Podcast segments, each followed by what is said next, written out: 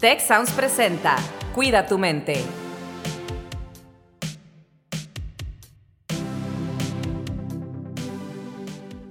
Hola, ¿qué tal? Bienvenidos a otra edición de nuestro podcast Cuida tu mente. Soy Rosalinda Ballesteros y el día de hoy, como siempre, me acompaña Carlos Ordóñez con un tema muy importante para todos nosotros porque es algo que todas las personas hacemos todos los días. O al menos deberíamos de, ¿no?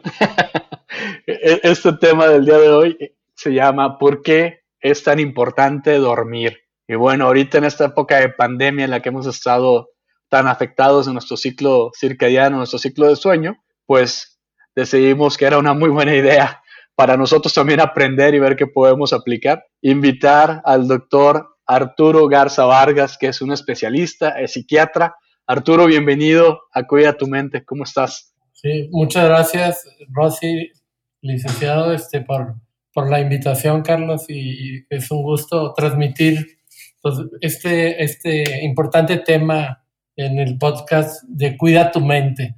Y, adelante, este, platiquemos. Muy bien, Arturo, pues entremos en materia. ¿Por qué es tan importante dormir? Sí, mira, esta pregunta es muy interesante. ¿Por qué es tan importante dormir? Es, es, es, es el ser humano. Nuestra gran parte de la vida es a través de, una gran parte de nuestra vida es a través de dormir. Pero aquí lo que quiero hablar es del bien dormir, que eso es lo importante. He visto, yo tengo 36 años de experiencia como psiquiatra y he visto la evolución en distintas etapas y puedo decir sobre todo los últimos 6, 7 años, no sé, con, con las venidas de los, eh, estas apps de los teléfonos más sofisticados, más sistemas de streaming, veo tanto, no solo en adolescentes o en estudiantes eh, universitarios de carrera, sino también en adultos, este, estos últimos siete años, un cambio importante en la calidad del sueño. Y, hablo de calidad de sueño porque eh, yo recuerdo anteriormente que, sea, que, que uno de los comentarios de milenarios era, para tener éxito, levántate temprano. Y ahora vemos que el gran impulso de, para tener éxito, duérmete temprano. Entonces, la base del éxito es duérmete temprano. ¿Y por qué duérmete temprano? La razón es muy, muy simple. Entre el cerebro más descansado a las horas que tiene que ser adecuadamente descansado, es tu mejor rendimiento cognitivo, afectivo, entonces tienes una mejor capacidad de eh, poner atención, de retener información, de, hacer proyectos de manera más lúcida. Pero como he visto desde hace siete años ese cambio tan dramático, primero en los adolescentes y en los adultos jóvenes, con primero el jet lag social, ese weekend lag, entonces que, que impactaba cada fin de semana a los chicos y veíamos qué raro, ahora tenemos muchos adolescentes deprimidos y, jóvenes de 18 a 20 años universitarios con depresión, y decíamos qué raro. Y ya empezamos a analizar los nuevos hábitos de, de vida y pues se fue metiendo poco a poco hasta ser parte del estilo de vida de gran parte de la población mexicana y del mundo. Eh, la utilización de, pues, de las redes sociales, los, los streamings y también los podcasts que estamos escuchando ahorita. Pero sin embargo, sí es muy importante resaltar que finalmente e, este impacto, pues obviamente durante la pandemia, si ya era un problema de salud pública, eh, las alteraciones del sueño, siendo el insomnio la más importante, pues durante la pandemia prácticamente hay reportes de más del 50% de la población y estudios aquí en México, ya no digamos también en el mundo, eh, de la UNAM, un reciente estudio publicó que en adultos el 50% y en adolescentes cerca del 70% tienen alteraciones en alguna parte de lo que llamamos de, las etapas del sueño. Recordad que tenemos cuatro etapas del sueño. ¿Sí? La primera es, es, como inicial, que en teoría, imagínense, en teoría es a las 10 de la noche, para tener una buena calidad de sueño. Y ahorita nada más decirlo, me resulta impensable, no sé, les digo a mis pacientes que, bueno, lo voy a prescribir en depresión o ansiedad, un medicamento y, terapia, obviamente, pero lo va a, una de las recetas más caras que le voy a, a proponer, este, pues los pacientes se asustan, pues, ¿qué tan caro? Le digo, pues imagínese, dormirse a las 10 de la noche. No, me dice, pues sí que es cara.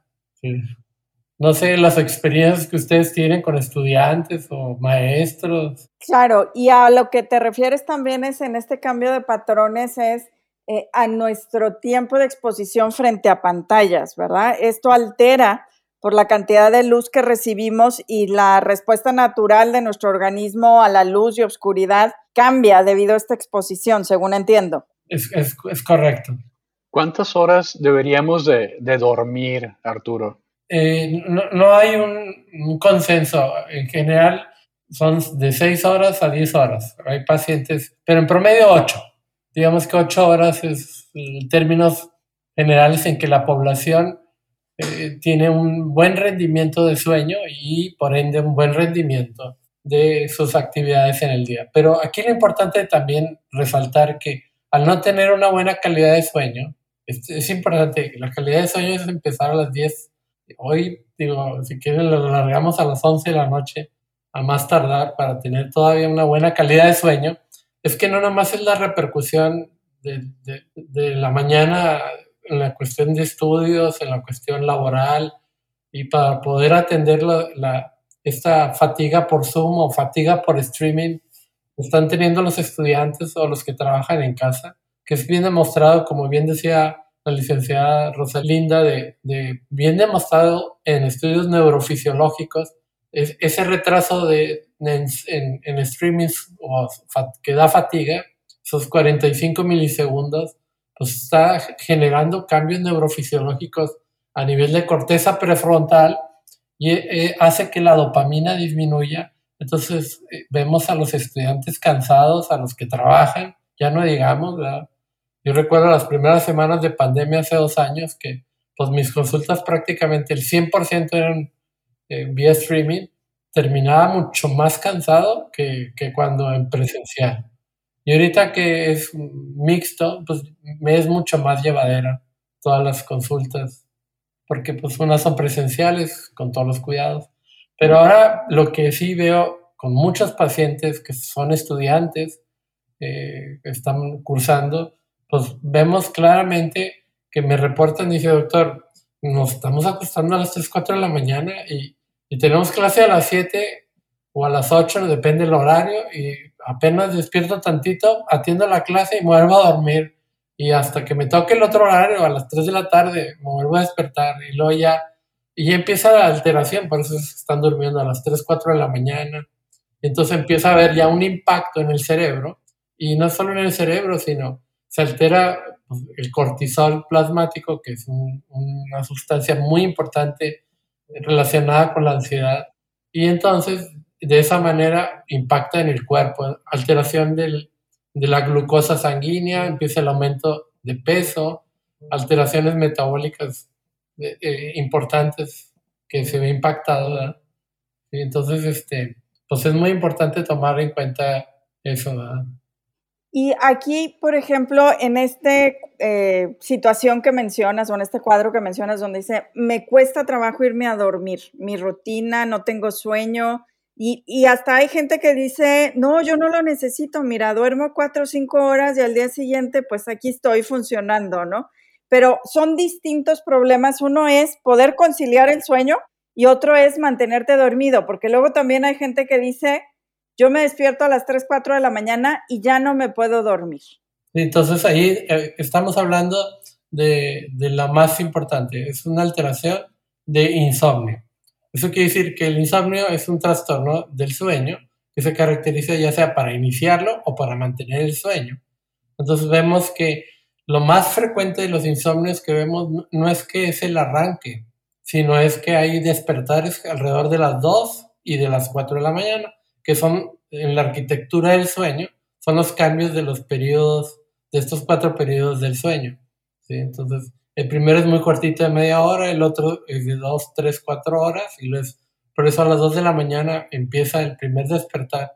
Y hay quienes se despiertan y ya no pueden dormir, o tardan una hora y luego vuelven a despertarse a las 4 y otra vez batallan para dormir. Luego se duermen a las 6 y media y se tienen que levantar a las 7 y media, no sé, por decir. Entonces mal durmieron. O hay quienes duermen parejito, pero dicen, no me siento que descansé. O sea, la calidad de sueño, la percepción y, y porque es real, está alterado también por factores externos. Y el más frecuente ahorita en la pandemia, pues es la ansiedad, el cambio en los hábitos de vida, el uso excesivo de streaming, de los streaming en todas sus, de, las películas, de los, de esto de jugar los, juegos eh, en consola, todo está eh, influyendo. Arturo, y bueno, una vez que sabemos que estos problemas existen, que ya iban en una tendencia a la alta y que además la pandemia los ha incrementado porque hay un aumento en el nivel pues, de estrés de las personas, en el tiempo de exposición a la luz de las pantallas, ¿cuáles son las recomendaciones que le podemos dar a quienes nos escuchan para empezar a tener una rutina más saludable o generar hábitos saludables que nos lleven a ese verdadero descanso? Sí, muy buena tu pregunta, Rosy. Y, pues, voy a ser bien práctico y voy a hacer una analogía. Recuerdo cuando mis hijos estaban chicos que me hacían una pregunta así como la que me estás oye, ¿qué me recomiendas, papá, para este? Le digo, ¿para qué quieres que te diga si no me vas a hacer caso? Entonces, algo así me estás preguntando, Rosalinda. Imagínate decirle a los chicos o a las chicas y decir, a ver, duérmete a las diez y media de la noche deja de tomar gaseosas, de tomar café, no hagas ejercicio en la noche, este, no tomes tanto alcohol en la noche y si tomas, toma muy poquito y que no sea un hábito para inducir el sueño. Y, en la cama no veas eh, celular, no veas la tele, saca tu televisor del cuarto y utiliza la cama para lo que es dormir y, si estás casado, pues la sexualidad o en pareja. ¿sí? Entonces, Imagínate, Rosy, ¿cómo ves con las recomendaciones de, bienestar y de higiene de sueño? Pues son muy bonitas, pero en la práctica, pues no te hacen caso. Ah, sí, muchas gracias, doctor. Sí, gracias. Y se los puedo imprimir y poner los 10 mandamientos de, pero, pero es tanta la, yo los entiendo porque es tanta la influencia sociocultural que, es increíble que los va arrastrando. Y ya es como una influencia, pero pues, haz de cuenta como se quejan del, de la contaminación y el calentamiento global, pues los países hacen como que sí hacen, pero no hacen. Entonces es decirle a los jóvenes o a los adultos, duerman temprano, pues ya traen la costumbre, entonces es muy difícil poderse dormir temprano.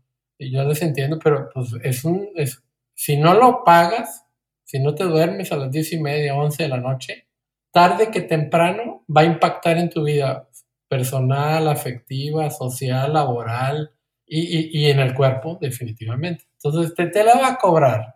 Y aquí, y aquí lo veo a diario, se ha triplicado las consultas en la pandemia. Si ya la teníamos antes de la pandemia, muchas consultas, pues ahorita se triplicó. Estamos los psicólogos y psiquiatras con mucha actividad tristemente por la afectación en la salud emocional y física de, de, pues, de los jóvenes. Arturo, ahorita que estabas hablando de la parte esta sociocultural, eh, me recordaste justamente que pues hay un estereotipo eh, del mexicano, ¿no? Recordemos al público, a la gente que nos escucha que estamos transmitiendo desde, desde México, acá estamos grabando ahorita, y hay un estereotipo en el exterior del mexicano que yo creo que todavía existe, aunque ya menos, pero existe, y está relacionado a la siesta.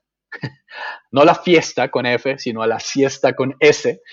¿Qué tan bueno, qué tan sano y qué tan recomendable es tomar una siesta? Sí, la siesta es muy recomendable siempre y cuando no exceda de 30 minutos. O sea, lo que llamamos esa pequeña siesta reparadora, pero, pero también ojo, porque esa siesta puede ser como un indicador de una alteración del sueño. Entonces, si esa siesta se está prolongando por más de media hora, simplemente tener la siesta ya es un indicador de que algo está mal. Puede ser que a lo mejor mi, mi trabajo no me, no me gusta o mi estudio o estoy demasiado fatigado, estoy en burnout, ya sea en estudios laboralmente o con la vida y entonces viene el aburrimiento, pero a lo mejor viene con la alteración del sueño. Entonces, la recomendación es no mayor de 15, 20 minutos. Por ejemplo, hay centros, en, en algunos centros de trabajo tienen hasta pequeños eh, lugares para que se echen una rápida siesta, ¿verdad? Pero de 15, 20 minutos, sí, exactamente. Y, y sí, y, pero generalmente estos chicos, hay que cuidar a estos chicos y chicas porque pues, se desvelaron y por eso se echan esas siestecitas para mejorar la productividad. Es un power nap que le llaman esa fiesta de poder, pero para agarrar poder, pero pues para la empresa bien padre, porque tú me vas a seguir, te echas una siestecita y me vas a seguir produciendo, pero estás alterando la arquitectura del sueño vigilia. es toda una estructura de, ciclo. Arturo, y nada más ahí para aclarar, porque por ejemplo, justo ahorita al iniciar el podcast les comentaba, ¿no? Yo tengo aquí al lado a, mi hijo de dos años que está en su siesta, ¿no? Está durmiendo, pues un niño de dos años, ¿no? Esto que nos comentas, pues bueno, es diferente a las diferentes edades, ¿no? Los ah, niños cuando son bebés, pues duermen mucho más, tienen sus siestas, cuando son eh, pues niños de, uno, dos años, eh, los toddlers, ¿no? Eh, duermen también ciertas horas de sueño, que luego conforme vamos avanzando, aunque deberíamos de dormir tal vez todavía de la adolescencia y adultez y ya vejez, a lo mejor en promedio todavía ocho horas, pues se van alterando esto, ¿no? Pero entiendo que para los, los niños es parte pues vital de su crecimiento y todo el que tomen esas siestas, ¿verdad? Ah, no, sí, definitivamente. Esa etapa de dos años ya, y hasta los cinco o seis años, y vemos cómo hasta los cinco o seis años tienen sueños, o sea, etapas de que, descansan después de comer y duermen, y al contrario, y hay que aprovechárselas para que, para que su crecimiento. Pero ya después de cinco a seis años, ya, ya hay que procurar que estas sean más en la noche, y, o sea, que tengan un buen dormir y que sean cortas en el día. Pero ya en la adolescencia, pues qué raro, o sea, ¿por qué te vas a dormir?